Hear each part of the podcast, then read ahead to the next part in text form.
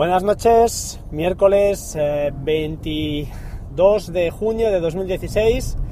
Esto va para el turno noche, eh, porque no esta mañana he empezado a grabar, pero estaba, estaba muy mal, estaba muy mal y, la verdad es que estaba hecho polvo, no podía.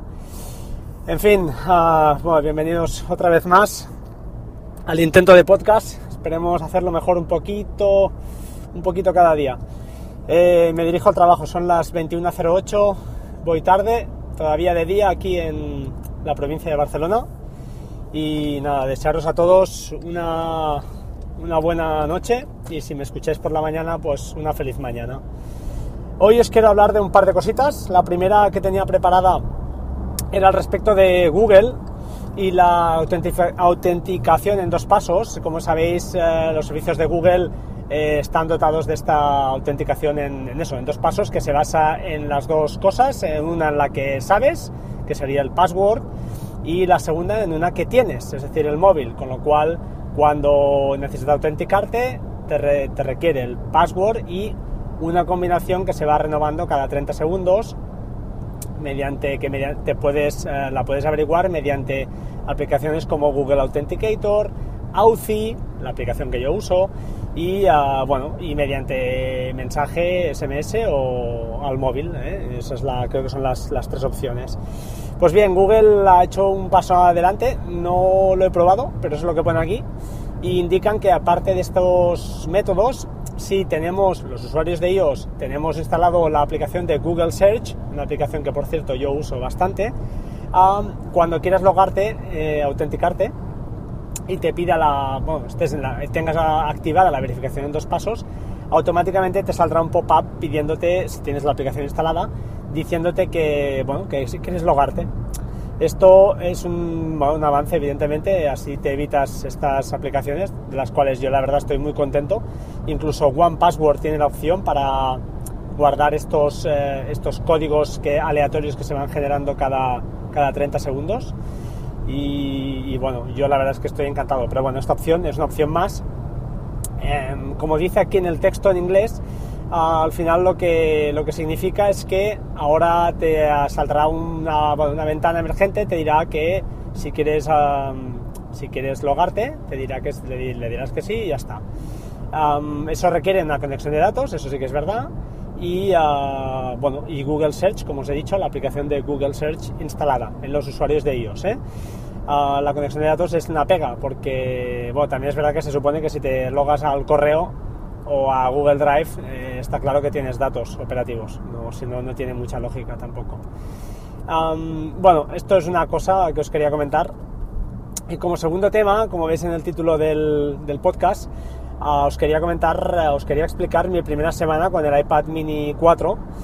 Y lo cierto es que aunque tuve dudas a la hora de adquirirlo, porque yo estaba muy contento y estoy muy contento con mi iPhone 6 Plus y mi MacBook eh, Pro de 15 de hace 2013, eh, lo cierto es que para mi trabajo, eh, en el cual estoy, pues como veis, horarios un poco extraños, a veces tengo ratos muertos y el MacBook es un trasto quizá un poco aparatoso y el móvil pues se venía quedando pequeño no para mirar una peli o una serie en un momento dado, ver un trocito de algo, pero sí a la hora de usar aplicaciones como las que uso habitualmente. Una de ellas, por ejemplo, es Screens. Screens es la, el TeamViewer para Mac, para que nos entendamos. Eh, la verdad, si usáis TeamViewer no tiene nada, nada, que, nada que envidiarle, eh, TeamViewer, además de que es gratis. Screens es de pago y creo que la, tuve, la obtuve en un bundle de esto, seguro, pero no me parece una... tiene- ti- está muy bien, está pensada para Mac porque tienes el teclado de Mac, pero le falta, por ejemplo, el envío de archivos que sí que tiene TeamViewer. Tiene, sí que es cierto, la manera, una manera de compartir portapapeles, con lo cual, pues bueno, entiendo que si, si tienes un fichero ahí pegado, pues lo podrás, lo podrás enviar, pero no es, eh, no es, eh, no es TeamViewer, no es TeamViewer. Em, como, bueno, como os decía, em, eh, con mi iPad eh, Screens la aplicación luce mucho más, al igual que TeamViewer. ¿Por qué? Pues bueno, simplemente es una pantalla más grande, no hace falta ser muy, muy hábil ¿eh? para descubrir esto. Otra aplicación que uso muy a menudo es Duet.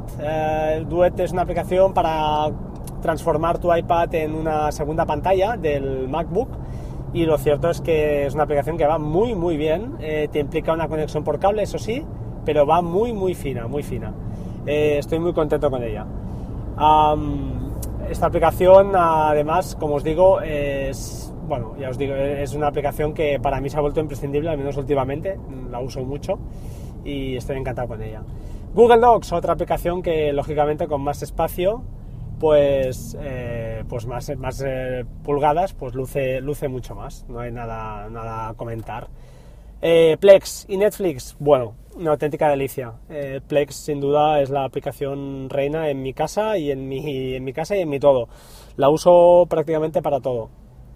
No me falla apenas y lo cierto es que vale cada céntimo, cada real, que céntimo de dólar o cada céntimo de euro que, que pagué, que pagué por el, el Plex Pass.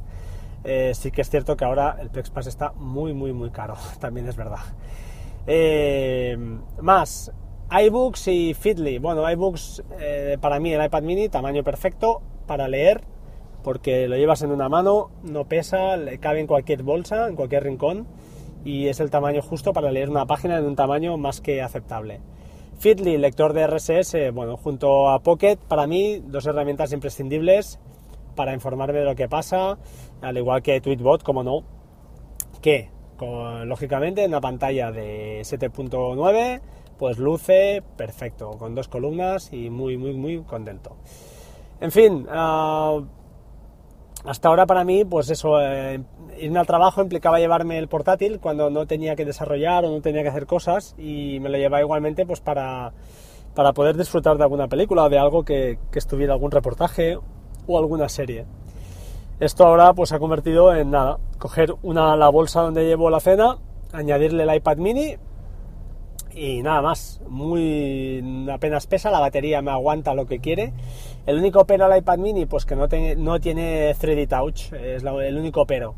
Lo demás, eh, que seguro que lo sacarán las nuevas versiones, pero como ya os conté, lo conseguí de segunda mano a un muy buen precio y bueno, no al final era un capricho porque en eso sí que estaré de acuerdo con vosotros en que el iPad eh, para mí es el rey del consumidor de contenido, pero no es una herramienta a día de hoy válida para crear, para crear. A no ser que seas quizá algún dibujante, algún escritor, no diría que no, con un teclado externo.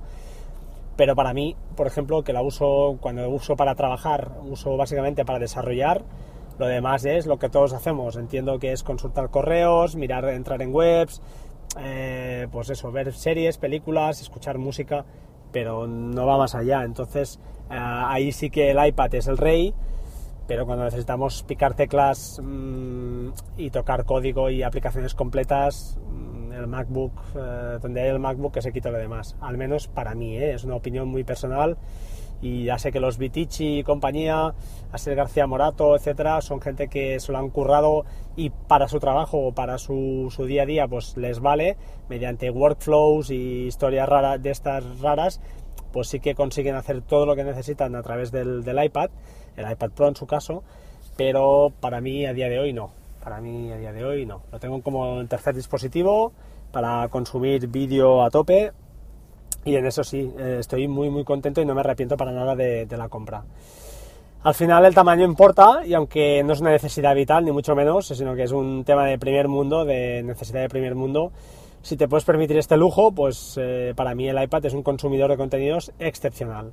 Eh, nada más, al final simplemente es un poco esto. Os quería comentar mi experiencia, no estoy para nada arrepentido. Aquel que esté dudando, pues bueno, no sé, abre, no sé su, situación particular, pero ya os digo, bajo mi punto de vista, un, un lujo, un lujo. En fin, nada más, como siempre, son las 9 y 17, deciros que seáis buenas personas, como siempre, sed buena gente. Mm, ya sé que a veces cuesta, hay mucho, mucho, eh, iba a decir una palabrota, pero hay mucha gente que, busca las cosquillas y va como sea y atropellando a los demás. No seamos de estos, seamos de los otros, que aunque hay menos, mm, hemos de ser más, cada vez más. ¿Vale? Nada más, métodos de contacto, arroba batería 2% en Twitter, eh, batería 2% arroba gmail.com y en Spreaker, www.spreaker.com barra user barra batería 2%. Muchas gracias a todos y hasta pronto. Chao, chao.